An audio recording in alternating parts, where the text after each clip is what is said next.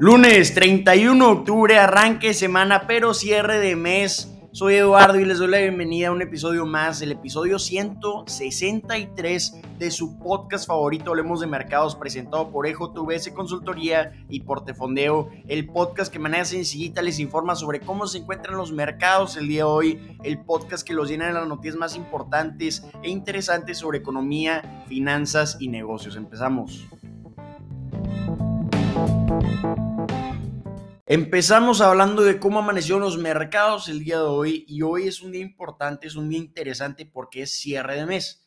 Probablemente, si todo sale bien, el Dow Jones va a tener su mejor mes de desempeño desde el año 1976, incrementando un 14.4% en octubre.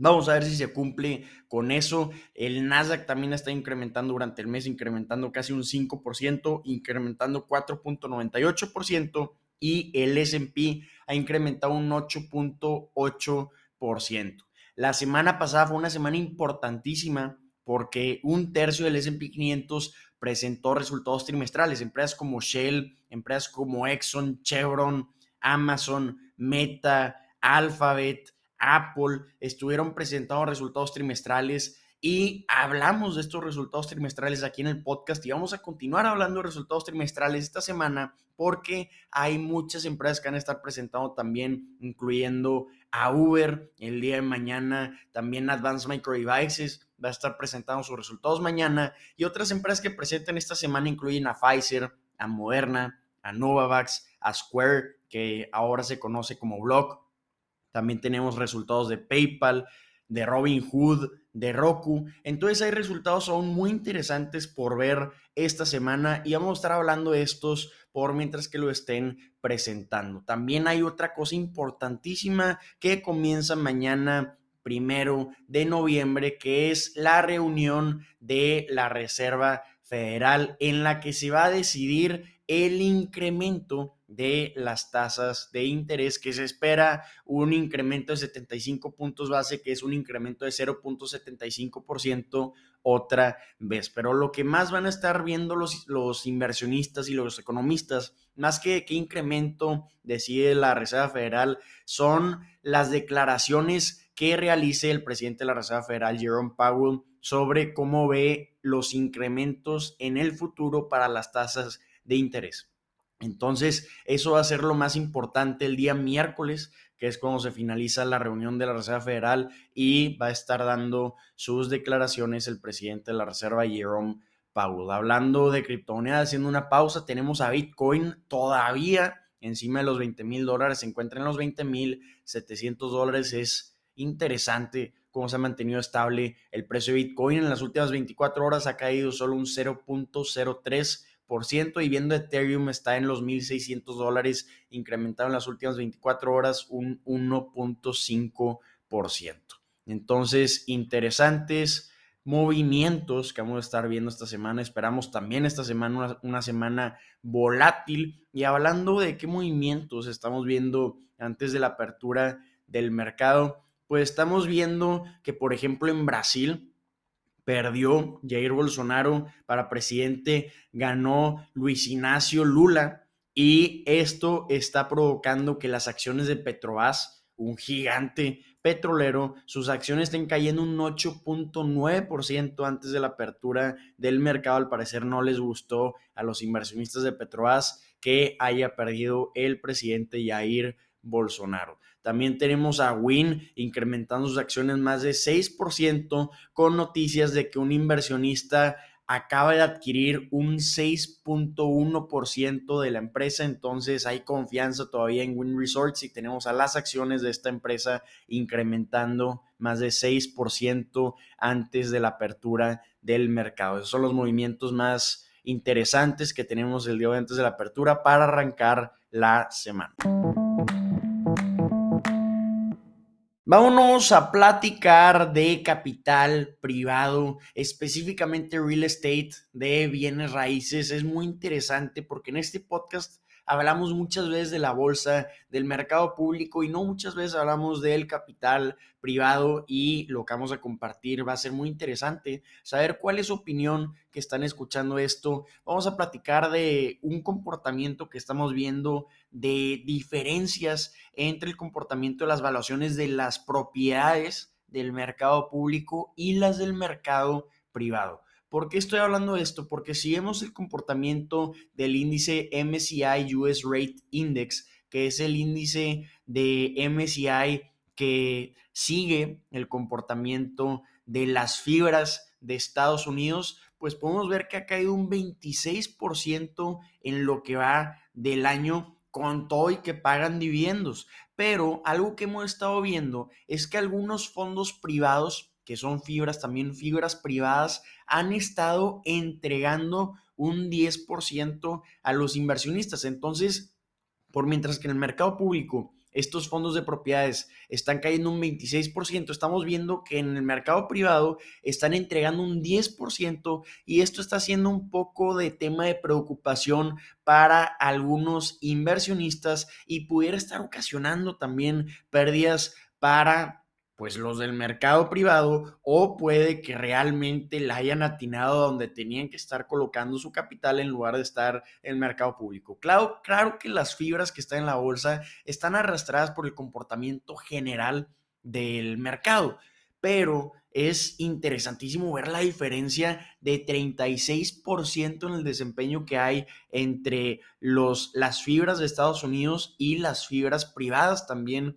de Estados Unidos. Además, estamos viendo que algunos fondos privados de propiedades están incrementando sus valuaciones por mientras que en el mercado los, los fondos públicos pues están siendo castigados. Entonces, es muy importante saber por qué está ocurriendo esto y lo que estamos viendo es que pues los fondos privados valúan sus propiedades en base al valor de sus activos netos, por mientras que las fibras públicas se evalúan en base al precio de sus acciones, pues si la están comprando o si la están vendiendo. Entonces estamos viendo que en los últimos cinco años han estado en mucho crecimiento. Los fondos privados de propiedades han levantado más de 90, 92 mil millones de dólares de capital para estarlo invirtiendo en propiedades. Algunos de los nombres más importantes en este mercado pues son Blackstone y también Starwood si vemos el fondo de Blackstone, el Blackstone Real Estate Income Trust, que también se conoce como BRAIT, está levantado 62 mil millones de dólares. Y si vemos el de Starwood, este, el Starwood Real Estate Income Trust o SRATE ha levantado 12 mil 700 millones de dólares.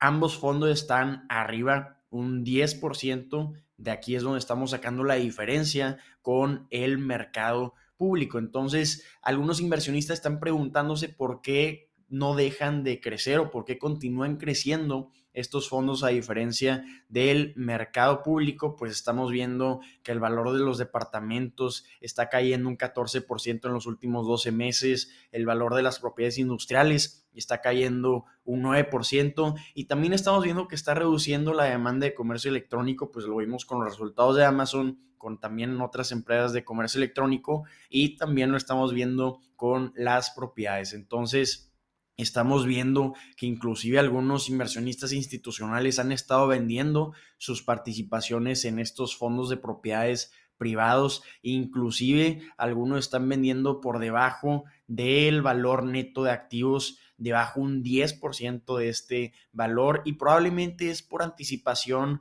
a potenciales caídas en el valor de estas propiedades. Pues tenemos, como ya siempre hemos comentado, incrementos en inflación, incrementos en tasas de interés y estamos viendo que, como ya comentamos repetidas ocasiones, están cayendo los valores públicos de, de las propiedades. Entonces, eventualmente el mercado privado va a tener que reaccionar a cómo está reaccionando anticipadamente el mercado público. Entonces va a ser interesante ver este comportamiento en los mercados privados. Claro, le vamos a estar dando seguimiento. Lo que ha, estado diciendo Blackstone con estos cuestionamientos es que 4.400 millones de dólares de su valor neto de activos provienen de coberturas que tenían contra las tasas. Entonces tenía una protección contra estos incrementos de las tasas de interés en el fondo de Blackstone. Entonces interesantísimo ver cómo 4.400 millones de su fondo provienen de cómo se han estado apreciando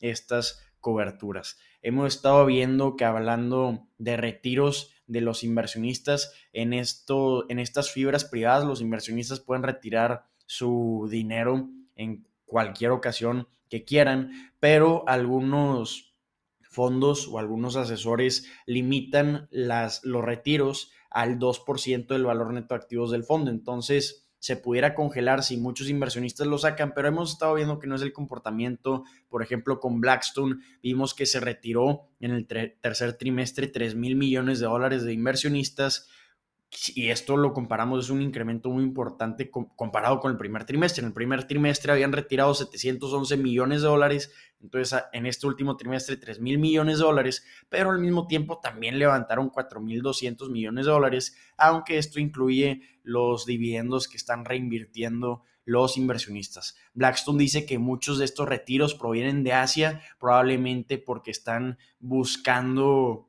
liquidez los inversionistas de Asia. Entonces, hablando del comportamiento de este año, pues hemos visto que se ha invertido en estos fondos 31 mil millones de dólares o se espera que se inviertan 31 mil millones de dólares en estos fondos que está por debajo de la estimación que se tenía de 45 mil millones de dólares que esperaba invertir en estos fondos. Entonces, vamos a ver cómo cierra el año el mercado privado de propiedades. Va a ser interesante ver la eventual potencial reacción de los mercados privados, como están comportados también los mercados públicos. ¿Cuál es su opinión? Vámonos con noticias de Elon Musk, vámonos con noticias de Twitter, pues desde el viernes Elon Musk es director ejecutivo de esta empresa poseedora de la red social Twitter completó el jueves su adquisición de 44 mil millones de dólares de Twitter a un precio de 54.20 dólares por acción. Ya habíamos platicado que su límite para adquirir a la empresa era el día viernes de la semana pasada, porque si no, volvían a mandar a Elon Musk a juicio. Entonces, interesantes primeros pasos que hemos visto de este nuevo director ejecutivo. Ya hay algunos medios diciendo que esperan despidos masivos antes de mañana, Washington Post publicó que se espera que Twitter despida al 25% de su fuerza laboral. Tiene esta empresa alrededor de 7 mil colaboradores, entonces un 25% serían 2 mil despidos que estaríamos viendo, que de acuerdo a diversos medios es para prevenir pagos con acciones que se le debe a algunos colaboradores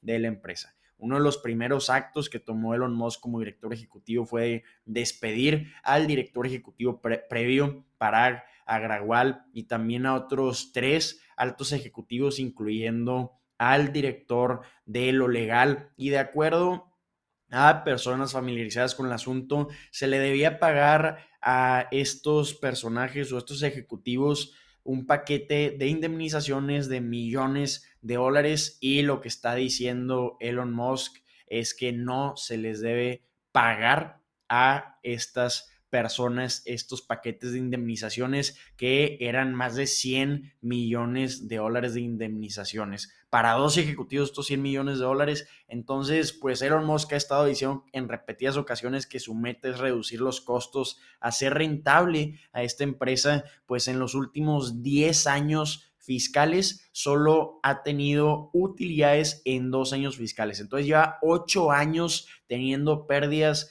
esta empresa y estamos viendo que ahorita se encuentra en un ambiente muy complicado las empresas de publicidad digital. La semana pasada platicamos de los resultados de Meta, que vimos una desaceleración en sus ingresos, vimos que está presentando pérdidas y que espera que incrementen las pérdidas en sus inversiones en el metaverso. Han caído más de 500 mil millones de dólares el valor de mercado de esta empresa. También vimos con los resultados de Alphabet que YouTube presentó su primer declive en ingresos por publicidad. También Snapchat, estamos viendo que no está viendo incrementos en sus ingresos para, para este trimestre. Entonces, pues a Elon Musk se le ha estado preguntando cuáles son sus planes para luchar con este ambiente complicado de publicidad digital en este mercado y lo que está diciendo primero es que se va a enfocar en los costos, entonces probablemente con estos despidos pues sea uno de los primeros enfoques que vamos a estar viendo para Elon Musk con esta empresa para hacer Twitter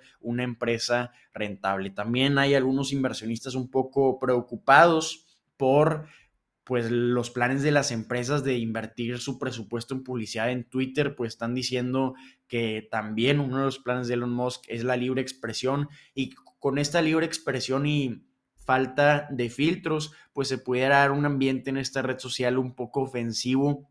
Entonces, algunas empresas tienen un poco de cautela en invertir su presupuesto en publicidad con Twitter por este mismo tema. Entonces vamos a ver cómo logra Elon Musk en su plan para Twitter transformar esta empresa, esta empresa, convertirla en una empresa rentable y que también sea un ambiente en el que se sientan cómodas las empresas de poner su publicidad.